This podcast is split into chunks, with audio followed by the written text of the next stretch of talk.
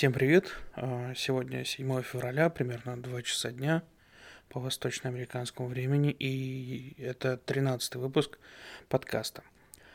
А, Первое, с чего хотелось бы начать, это продолжение а, про американский футбол, то, что я говорил в прошлом выпуске.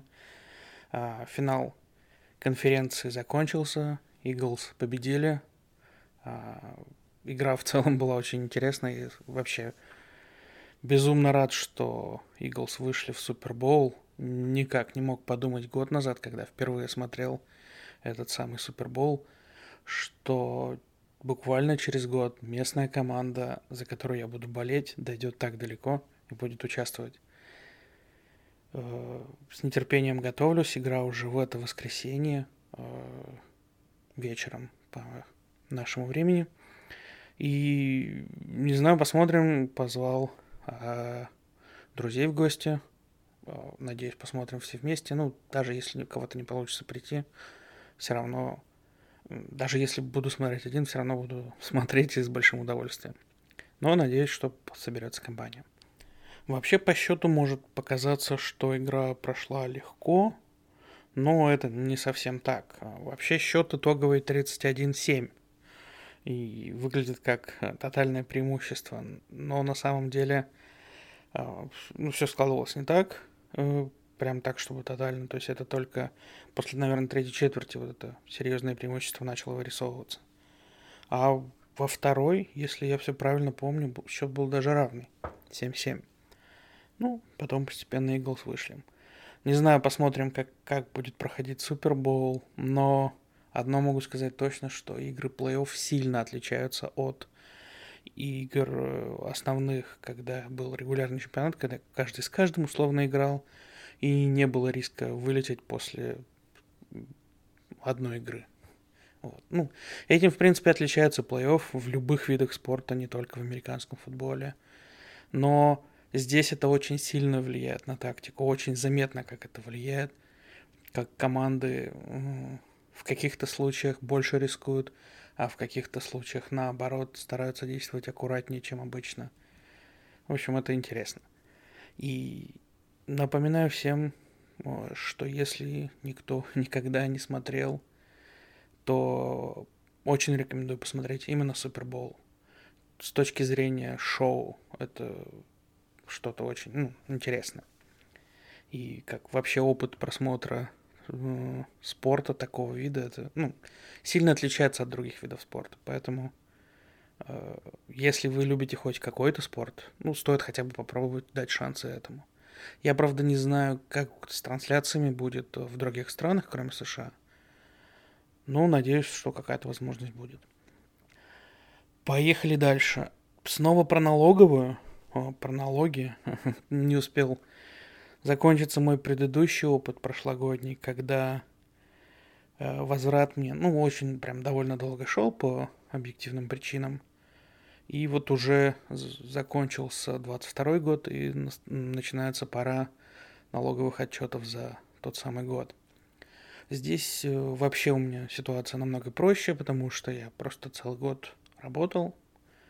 а, И, собственно, ну, я имею в виду, я работал в одной стране, мне не нужно думать о том, как отчитываться по, доходам из другой страны, вот что-то вот такое еще, поэтому тут все довольно просто.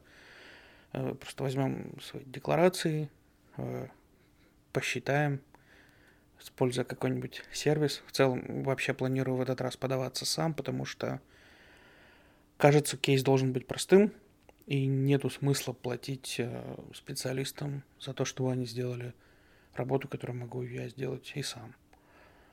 А, Вот. Предварительно уже попытался посчитать, и вскрылась такая неприятная особенность. Э, Дело в том, что при трудоустройстве обычно заполняешь форму, а, из которой работодатель понимает, сколько за тебя нужно отчислять налогов. Это может основываться на том, как ты подаешься как один или как в браке. Супруги могут подаваться в браке вместе по отдельности. Количество детей может влиять и так далее, и так далее. Так вот, с количеством детей вышла проблема. Не то чтобы я забыл, что у меня двое детей, у меня их двое. Я так и указал, все верно. И на каждого ребенка полагается такс-кредит 2000 долларов. То есть это не то, что необлагаемая налогом сумма, а именно как уже уплаченные налоги считаются. Но для того, чтобы этот такс-кредит работал, у детей должен быть Social Security Number. А поскольку мы здесь находимся на визе, детям не полагается этот Social Security Number. Я запрашивал для них другой э, номер, который можно использовать вместо Social Security. Использовал его в прошлый раз. И как-то совсем забыл о том, что с таким вот номером вычет на ребенка уже не 2000, а всего лишь 500 долларов. Ну и, в общем, благодаря несложным подсчетам, э, вместо 4000 я имею 1000 такс кредит, а мой работодатель рассчитывал, что должен иметь 4000, и в итоге мне теперь надо 3000 доплачивать. Неприятно, так скажем. Хотя это не то, что кто-то там что выяснилось, что я вдруг должен платить больше. Я бы все равно так или иначе столько заплатил. Просто так, если бы я указал это заранее, эта сумма была бы размазана на весь год. А тут мне разом надо выложить 3000 долларов. Вот такая вот особенность с налогообложения здесь. Ну, ничего страшного. А, заплатим. И на следующий год я уже ну, отправил запрос, чтобы мне эту штуку исправили и делали вычеты как нужно. Суммарно, я возвращаясь к предыдущим темам, я обещал, что когда вот год закончится, я примерно посчитаю, сколько у меня выходит налогов э, суммарно за год. Так вот, э, моих налогов, то есть налоги, которые платил я, это вышло 20%. И плюс к этому еще 7% э, заплатил работодатель.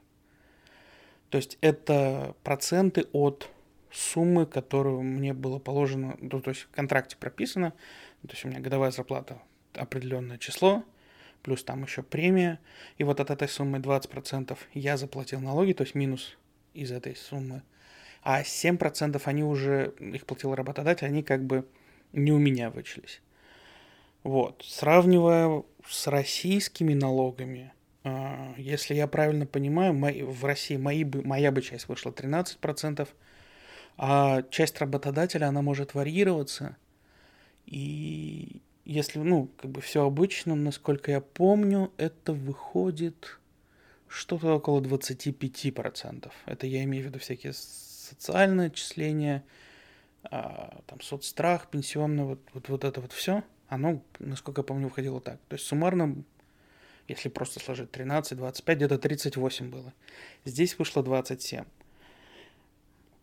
С одной стороны ниже, с другой стороны непонятно, как будет дальше. То есть здесь-то шкала прогрессивная, а в России нет. Хотя, может, уже что-то поменялось.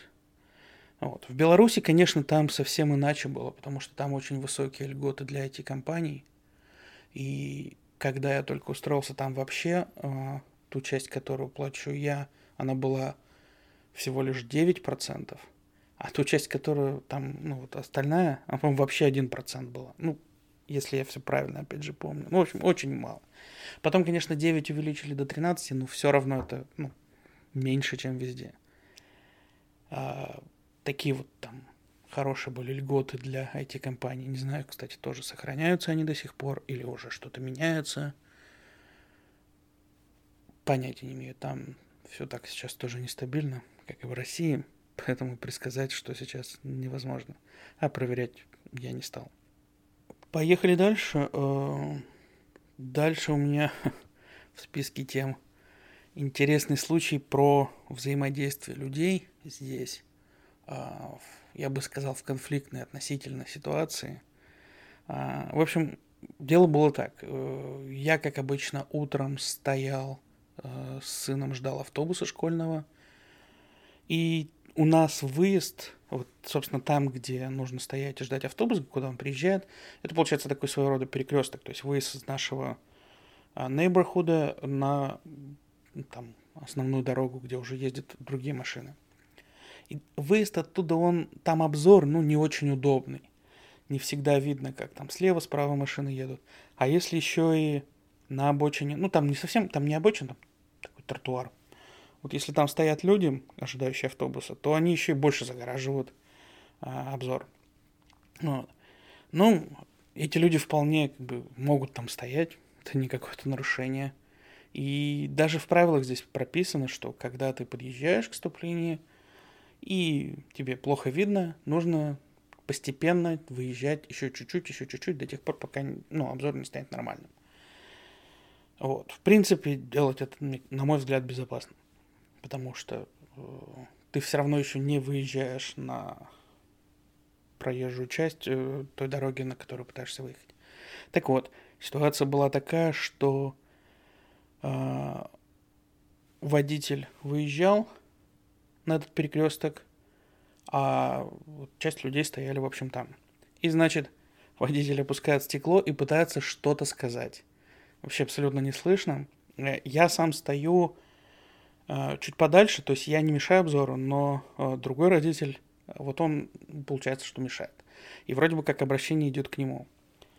Он не слышит, я не слышу, что говорят. Переспрашивает. Раза три переспросил, что, что, что. И потом только мы расслышали. И при этом водитель мог уже за это время выехать. То есть там уже было свободно. И можно было нормально выехать, не тратить время. Все-таки это утро, явно человек едет на работу. Но нет, он решил донести свою мысль. Вот мы услышали, что мысль была в том, что, мол, вы когда так стоите, мешаете обзору. Э, на что тот самый родитель э, отреагировал, ну, ну, сначала показал, что он понял, э, о чем речь, и сказал, I'm sorry, типа, все нормально, ну, я понял, хорошо, извините. Потом человек уехал, тот родитель смотрит на меня и показывает, мол, ну типа что за бред вообще был сейчас.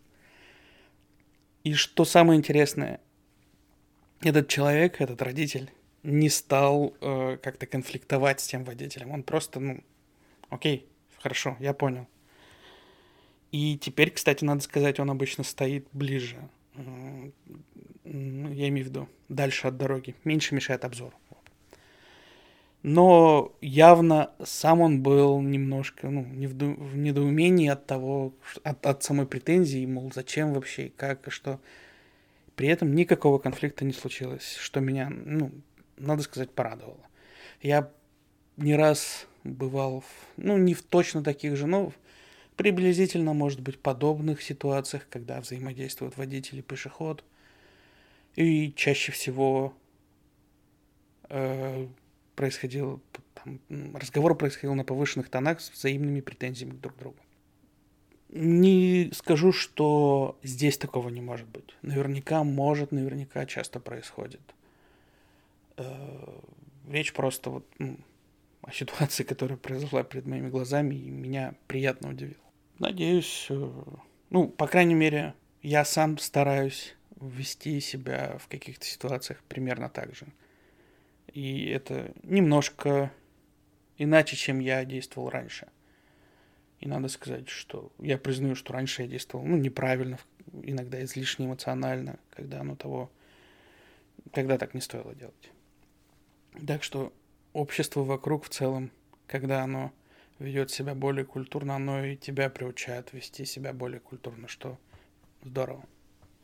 Поехали дальше. Дальше у меня тема про тир. Я снова сходил в тир на... Уже, получается, позапрошлой неделе. В воскресенье мы собрались с друзьями, э, съездили в соседний штат, Мэриленд. Это и, ну, в общем, в, дан... в этот раз я уже вел, поскольку я знаю, как туда ходить, как это все, как весь опыт, я вел своих друзей показать, как это происходит. Тот же самый тир, куда меня водили в самый первый раз. И дело, ну, то есть у нас есть тиры и в Пенсильвании, но мы поехали в Мэриленд, потому что там немного отличаются правила. Uh, у нас в Пенсильвании тебе всегда нужно проходить такой security тренинг, что, в общем, логично, но ну, как бы для новичков логично его пройти. Но когда ты уже опытный, проходить его странно. И этот тренинг стоит обычно 15 долларов с человека. Неважно, сколько человек за раз его проходит, всегда 15 долларов. И когда ты идешь в новый тир в своем штате, ты всегда должен этот тренинг проходить. По крайней мере, я не встречал в Пенсильвании тиров, где вот это, этой штуки нету. Дальше, ну, то, что ты про проходишь этот тренинг, это привязывает к твоему ID по номеру, и когда ты придешь сюда в следующий раз, уже не надо будет проходить. Но в новый тир снова надо. Вот. А поскольку мы шли первый раз, я не знал, как э, ребятам понравится, не понравится в целом тир, захотят ли еще раз ходить, может быть, они не захотели бы тратиться на все эти тренинги. Кроме того, время, ну, то есть аренда дорожки, или как правильно, правильно называется, не знаю. В общем, э, то, что там находишься, вот время пребывания в том тире выходит дешевле, аренда оружия выходит дешевле – и патроны в целом дешевле. А, вообще в тирах, ну, такое правило, что если ты используешь их оружие, а не приносишь свое, то ты обязан использовать их патроны. Таким образом, они как бы защищают свое оружие от повреждений некачественными патронами. В принципе, вполне логичное требование. Вот. Но как результат, патроны в тире обычно стоят дороже, чем просто в магазине в связи вот со всеми этими штуками я постоянно задумываюсь о том, чтобы купить себе пистолет, просто для того, чтобы ходить в тир и экономить. Не, я пока не задумывался о том, что мне пистолет нужен для защиты дома, для какой-то безопасности. Я пока здесь себя чувствую вполне безопасно. Но вот именно ходить в тир мне просто, ну, вот очень нравится. Раньше мне нравилось там из пневматики стрелять, но я бы стрелял из, из огнестрельного просто, ну, это оно не всегда доступно, да, а здесь как-то с этим в целом проще. Вот. Но дальше начинается такой нюанс, что на рабочей визе, ну, то есть на любой неиммиграционной визе э, купить оружие просто так, ну, нельзя. То есть при бэкграунд-чеке это выясняется, я как бы в, просто в правилах, в законе прописано, что не может как это правильно это выразиться, не то, что гражданин другой страны, ну, в общем, не гражданин США или не обладатель там грин-карты, он не может владеть оружием, за исключением нескольких случаев. Так вот, один из этих случаев – это наличие охотничьей лицензии. Я как-то зацепился за этот пункт и, ну, решил вообще поизучать вопрос, как, насколько сложно получить охотничью лицензию, что там можно с ней делать, что нельзя, какие ограничения, какие наоборот, привилегии с ней. И в итоге я сейчас иду на обучение для этой охотничьей лицензии. Обучение будет через две недели, обучение бесплатное, в субботу полдня надо будет там побыть, что-то там, наверное, будут рассказывать, показывать, не знаю. По-моему, с охотничьей лицензией сразу дается там возможность, по-моему, поохотиться на одного оленя, еще можно на часть каких-то животных. Но я точно охотиться не собираюсь. Ни сейчас, ни в будущем. Не понимаю, почему меня это могло бы как-то хоть заинтересовать. Вообще абсолютно против охоты. Не то чтобы я против, чтобы охотились другие люди. Если это разрешено законом, пускай охотятся, не вправе это делать. Если бы я мог влиять на законы, стал ли бы я запрещать охоту или нет, я не знаю. А, это сложный вопрос такой этически сложный. Сам я точно в этом участвовать не хотел бы. В этом я уверен. И при этом, да, как я уже сказал, охотничья лицензия, она позволяет э, владеть оружием даже на неиммиграционной визе. Но я пока не знаю любым оружием или, например, только ружьями. Не будешь же ты охотиться с пистолетом. Это крайне странно вообще в целом у пистолета и, ну, скажем так, из ружья можно более прицельно попасть на больших расстояниях. Насколько я знаю. Могу, конечно, в чем-то ошибаться, но вроде бы оно так. Ну и, в общем, вот. Решил, что пока попробую сходить на эту на это обучение, а заодно там и поспрашиваю, как вообще быть, смогу ли я а, без грин-карты получить эту лицензию, смогу ли я потом с этой лицензией что-то купить. Ну, в общем, разбираться буду постепенно. Может быть, я протяну настолько, что я раньше получу грин-карту, чем что-то куплю. Ну, тем проще. Поехали дальше. А, следующий интересный такой топик. А, я недавно впервые в жизни получил в подарок а, очень дорогой коньяк. Коньяк XO, Extra Old. Кто не очень в курсе коньяков, то есть Э, у, у коньяков, естественно, есть разные бренды, но и есть такой, как вроде как выдержка. И самые популярные разновидности это VS, VSOP и XO. Так вот, коньяк XO я даже ни разу не то, что не, я его ни разу не покупал, не получал в подарок, и не пил даже. Вообще ни разу не пробовал. Но всегда хотелось. Но, блин, ну, денег просто жалко, потому что это стоит реально очень дорого для меня. А вот момент, чтобы получить в подарок, для меня это всегда было что-то такое очень... Какой-то очень трепетный, волнительный момент. Вот как будто как вот из фильмов, когда тебе дарят крутой, дорогой напиток, э, это... Ну, как не то, что статусно, но очень приятно. Я не знаю почему. Не могу вот сформулировать нормально словами, почему для меня это так приятно. Я уверен, для многих людей это абсолютно безразлично. Да, причем не обязательно для непьющих и для пьющих людей, может быть, тоже не так важно. Кто-то вообще против того, чтобы дарить или получать в подарок алкоголь. Ну, я к этому отношусь нормально, все мои друзья это знают. Мне не раз дарили и мой любимый коньяк, и разные другие напитки, виски. Но вот именно коньяк XO подарили в первый раз. Это очень приятно. И коньяк очень классный. Я вообще несказанно рад. Куплю ли я теперь сам когда-нибудь такой? Я не знаю. Э, это точно не тот напиток, который ты будешь покупать и регулярно употреблять. Это слишком дорого. Ну, по крайней мере, пока. И я не представляю, какой должен быть доход, чтобы это было нормально. Вообще он стоит, наверное, в 4-5 раз дороже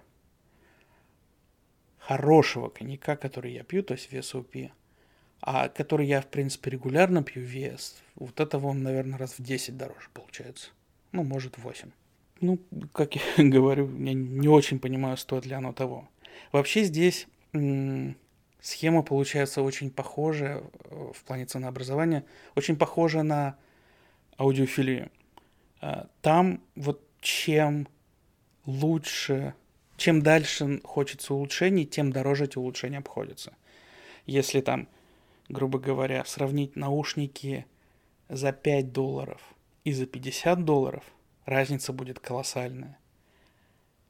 Совсем не такая же, как 50 э, и 100, 50 и 200. Может быть, примерно такая же будет разница 50 и 500, но я не очень уверен. То есть все-таки boost с 5 до 50 сильнее. И вот у коньяка такая же штука. Чем как бы Э, большая выдержка не всегда дает пропорционально э, изменения во вкусе. Да, он, он вкуснее. Он мне понравился гораздо больше, чем VSOP. Но, наверное, VSOP в сравнении с VS отличается, может быть, больше. А если сравнивать, например, французский коньяк и какой-нибудь бренди, то там разница вообще колоссальная. Вот и тут так. Э, следующий топик э, про спортивное авто. Ну, вообще, здесь на дорогах я вижу гораздо больше спортивных машин, чем я видел когда-либо в других э, странах, городах, где жил, останавливался. Ну, наверное, корректнее все-таки сравнивать с местами, где я жил, потому что если просто сравнивать с отпуском, то... Ну, во-первых, я не был в Дубае, в Дубае наверняка больше спортивных машин. Во-вторых, во время отпуска ты гораздо меньше бываешь, меньше замечаешь, чем когда где-то живешь. Вот. Но здесь, несмотря на то, что мы живем не в крупном городе, а по сути в деревне, здесь очень часто можно встретить действительно крутую спортивную машину. То есть такая, которая стоит там больше 100 тысяч долларов, например. Наверное, одни из самых таких популярных, крутых марок это Chevrolet, какой-нибудь Corvette. Она прям смотрится вообще как какая-то, как какой-то что-то инопланетное. Увидеть такое на дороге, просто рядом, вот проезжая, вот, это всегда меня до сих пор впечатляет, несмотря на то, что мы уже тут полтора года. Каждый раз, когда я вижу корвет, у меня просто начинаю вертеть головой, отвлекаться от дороги, лишь бы разглядеть по лучше эту машину. Не то чтобы я сам хотел корвет, а, но смотрится он классно. Хотя бы вот раз поездить я бы, наверное, хотел. При этом корветы здесь очень разные в плане разных, разного возраста. Вот у моего соседа, мне кажется, у него как раз корвет. И он, наверное, ну, годов 70-х. А корветы современные, они выглядят как какая-то Формула-1, я не знаю, вообще просто... Ох. Корветы там 90-х, 2000-х выглядят, ну, как-то попроще, не так броско. Хотя я уверен, в те годы они смотрелись примерно так же, как современный корвет смотрится сейчас. Если говорить про другие машины, тут, конечно, немало мустангов, но это уже не совсем уж такое прям суперспортивное авто, просто car. Да, там может быть 5-литровый двигатель, мощный, крутой, но все-таки не корвет. А, есть у Chevrolet также Camaro, в принципе, то же самое, что Ford Mustang. А, есть также, я не знаю, относится он к car или нет, Dodge Charger, ну, выглядит тоже прилично, мощно. Но вот не такое вот спортивное авто, как Corvette. А вот не из неамериканских машин тут а, даже сложно вспомнить. Наверное, Nissan 350 или 370Z встречается довольно часто и выглядит так довольно круто. Периодически встречаем Мазду и Микс 5. Это такое мечта из детства, когда в Need for Speed ее добавили, она прям очень нравилась, классная, прикольная машина. Я, правда, не уверен, делают ли их до сих пор. Те Мазды, которые я встречал, они, ну, такие старенькие, как раз вот как из Need for Speed тех лет. То есть 15-20-летней давности, а то и более старые, там 90-х годов, например. Но выглядит прикольно. Такая маленькая машинка, там на двух человек, кабриолет, как правило. Вот. А больше я и не вспомню. Такие какие-нибудь, я не знаю. Хотя, наверное, немцы здесь, немецкие машины тоже, да, периодически встречаются. Почему-то они не воспринимаются так вот впечатляюще, как вот американцы или тот же Nissan 350-370. При этом сам-то я как раз фанат немецких, немецкой одной марки Audi и модель конкретно Audi TT. Очень-очень давно мечтаю купить такую машину.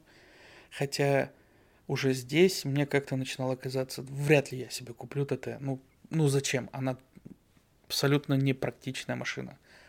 Она бывает там и двухместная, бывает и четырех, но она обычно всегда двухдверная. То есть, чтобы сесть назад, надо отодвигать сиденье, ездить с детьми непонятно, как на ней поехать в Костка непонятно, там багажник я не представляю, есть он там вообще или нет. Очень непрактичная машина. Поэтому, может быть, купить такую машину, типа как третья, вот как вот у меня сосед со своим корветом старым, он его там за год, может, один-два раза выведет покататься, так, насладиться. Кстати, обычно это все происходит, когда вот начинаются первые реально теплые деньки. Ну, то есть это когда по Цельсию там 25 и выше. Вот, и все вот эти ага, спортивные машины вываливаются наружу. Кстати, зачастую водители в таких машинах, как правило, люди в возрасте, то есть в таком возрасте заметно старше меня. Не знаю, в чем причина ну, выглядит так, как будто бы люди вышли на пенсию и решили пожить в свое удовольствие. И так как ты даже завидуешь им, сравниваешь с российскими людьми, которые выходят на пенсию и вряд ли могут себе такого позволить. Ну, наверное, кто-то может, Ну, здесь как будто больше людей могут, могут себе это позволить. Так вот, возвращаясь к Audi TT. Э, вообще, я как бы, ну, в целом мне всегда нравилась Audi. Хотя раньше там я не рассматривал э, большие машины SUV. Э, смотрел только на седаны. И там, ну, подумывал купить А4, А5 когда-нибудь себе. Сейчас уже здесь я гораздо внимательнее стал смотреть на такие машины, как Audi Q5, например. И даже уже говорил, по-моему, в предыдущих выпусках, что, наверное, следующая машина у меня будет именно Q5. Но недавно почему-то начал снова вот это вернулась идея с Audi TT, начал смотреть. И я внезапно понял, что и старые Audi TT мне как будто бы нравятся. При этом это не такая старая машина, как Corvette, то есть их начали производить, кажется, в конце 90-х. Первое поколение, оно уж, конечно, совсем так сомнительно. Но вот второе поколение, то есть это 2006, наверное, где-то вот в тех годах начали производить. Вот они прям классные. И они стоят не так дорого здесь. Меня пока, правда, пугает стоимость обслуживания такой машины, как она будет ломаться или что-то еще. Но, с другой стороны, ну, они очень простые. Там может быть даже коробка ручная, а не автомат. Там просто мощный двигатель, простой, кстати, салон. Вот смотришь на салон вообще скучный. Но, но все равно хочется. И глядя на цену, кажется, что в каком-то ближайшем будущем, ну, может, например, после получения грин-карты, а, может быть, я и рассмотрю покупку именно Audi TT. Не знаю. Но хочу. Перейдем к вопросам и комментариям к предыдущим выпускам. А, во-первых, до сих пор продолжаю получать комментарии по поводу разных вариантов приготовления кофе. И всем большое спасибо. Все варианты очень интересные и какие-то я наверняка попробую. Единственное, я вряд ли буду пробовать другие капсульные системы, потому как, ну, Nespresso мне нравится как капсульная. Не думаю, что какая-то другая будет лучше. Э, может быть, а, там другие преимущества, там доступность капсул или что-то еще, но меня полностью устраивает как варианты Неспрессо. Разве что, может быть, Несп... стоит вернуться к Неспрессо Classic. Там, там был ну, именно настоящий эспрессо, он, кажется, был вкуснее. Но и Верто тоже заслуживает того, чтобы остаться, и я продолжу покупать капсулы, даже если я куплю какую-то крутую эспрессо машину, там, пусть даже самую дорогую, не знаю, я все равно буду продолжать пользоваться Неспрессо из-за удобства, простоты и стабильного вкуса. Вот. Э, также немало было комментариев касательно страховки. Э, оказывается, я вот раньше не знал, но в High Deductible планах это я, ну, я рассказывал, что такое high deductible план. Это когда э, страховка полноценно начинает работать после того, как ты достигнешь определенной суммы deductible. Так вот, там в high deductible как будто бы все идет, все доплаты, все КП, они идут в этот самый deductible, и таким образом ты его быстрее достигнешь. И я вот, кстати, подумал, что надо бы все-таки посчитать на следующий год, на 24 уже получается, может быть, стоит попробовать в High Deductible план уйти. По крайней мере, поскольку я веду статистики всех своих расходов, все логирую, записываю, довольно легко будет оценить вот за два года, а, за два полных года, 22-23, было ли бы выгоднее мне уйти на Deductible план. Вот. При этом, когда я недавно удивлялся. А, я, кстати, не помню, рассказывал об этом в подкасте или нет, но я писал точно об этом в Твиттере, что меня сильно удивило, сколько работодатель платит за мою страховку. Эта сумма там раза в четыре превышает мои расходы. Это прям сильно впечатлило. Но, похоже, это далеко не предел. бывают и другие компании, которые платят еще больше. Вот. Вообще интересно бы узнать именно тарифные планы, вот страховые планы, именно посмотреть на числа в других компаниях, как это все работает. По крайней мере, это поможет мне понять, хорошая у меня сейчас страховка или, ну, я имею в виду, понятно, не, она мне не идеальная. Я думаю, каких-нибудь там спортсменов профессиональных страховки явно лучше. Но вообще в среднем там на IT-рынке, насколько вот это средняя, хорошая, плохая страховка. Раньше я всегда считал, что она, ну, типа, средняя, может, чуть выше среднего, но не супер. А когда я начал пользоваться, мне показалась вообще хорошая страховка, как будто бы она нормально так экономит денег. Но надо все-таки сравнивать, надо увидеть, как она бывает.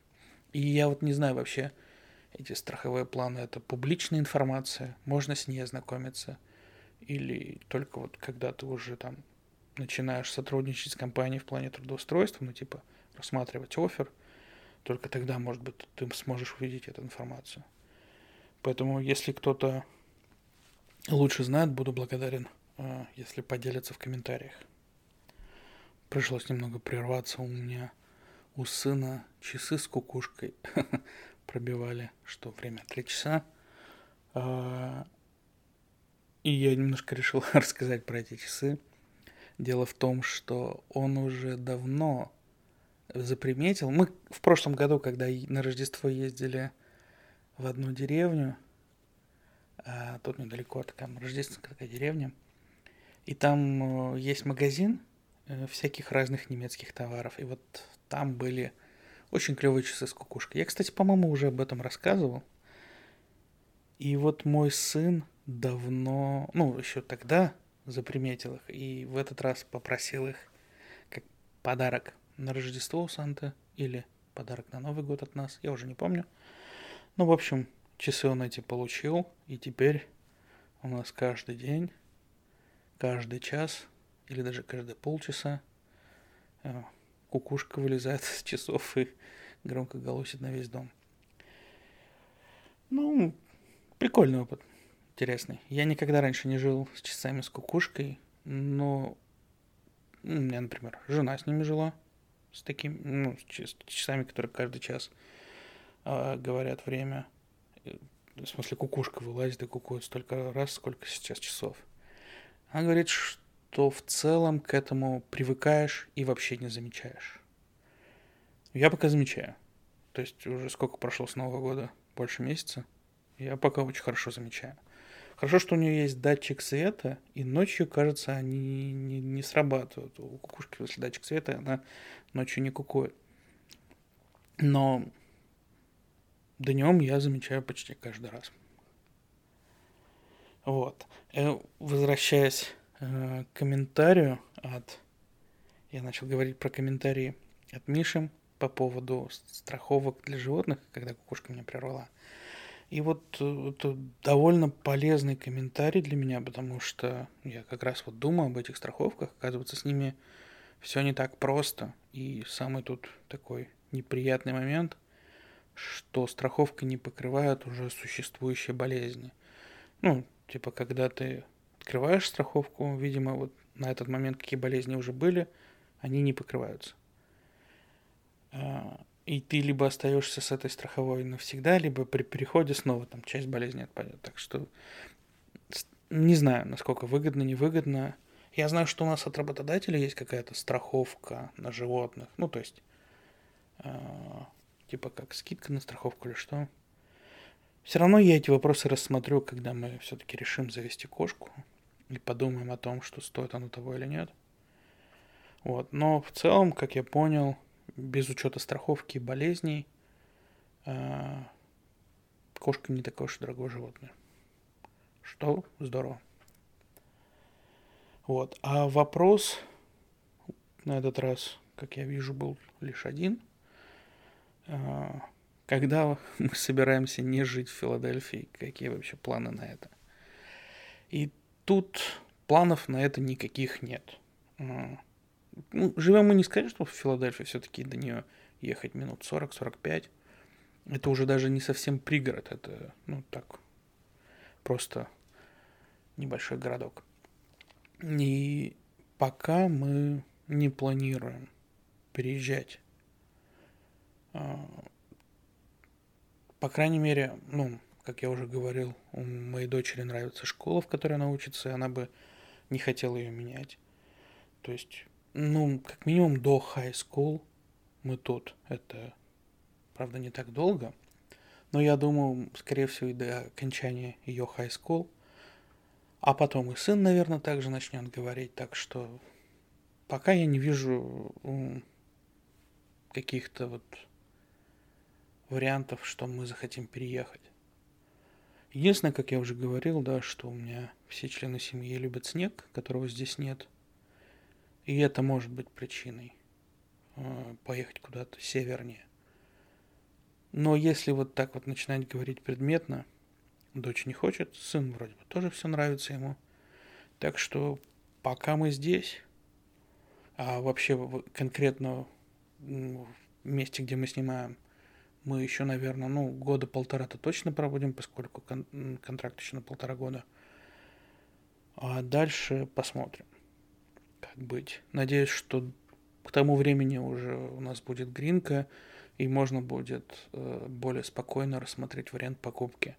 Потому что до гринки как-то немножко страшновато покупать. Э, непонятно. Ну, то есть без гринки кажется, что нет какой-то вот уверенности том, что мы все нормально сможем здесь остаться.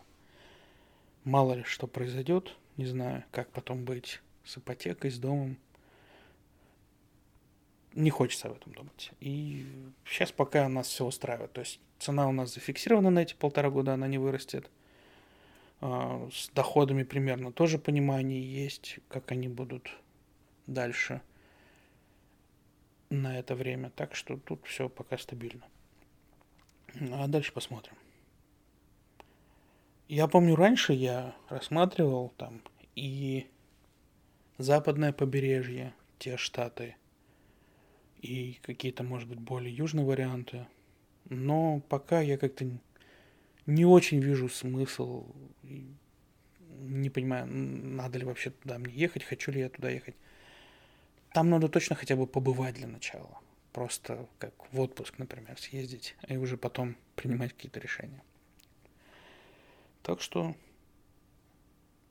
отвечая прямо на вопрос, когда собираетесь не жить в Филадельфии, то пока вроде нету таких планов и сборов. На этом на сегодня, пожалуй, все. Всем большое спасибо и пока.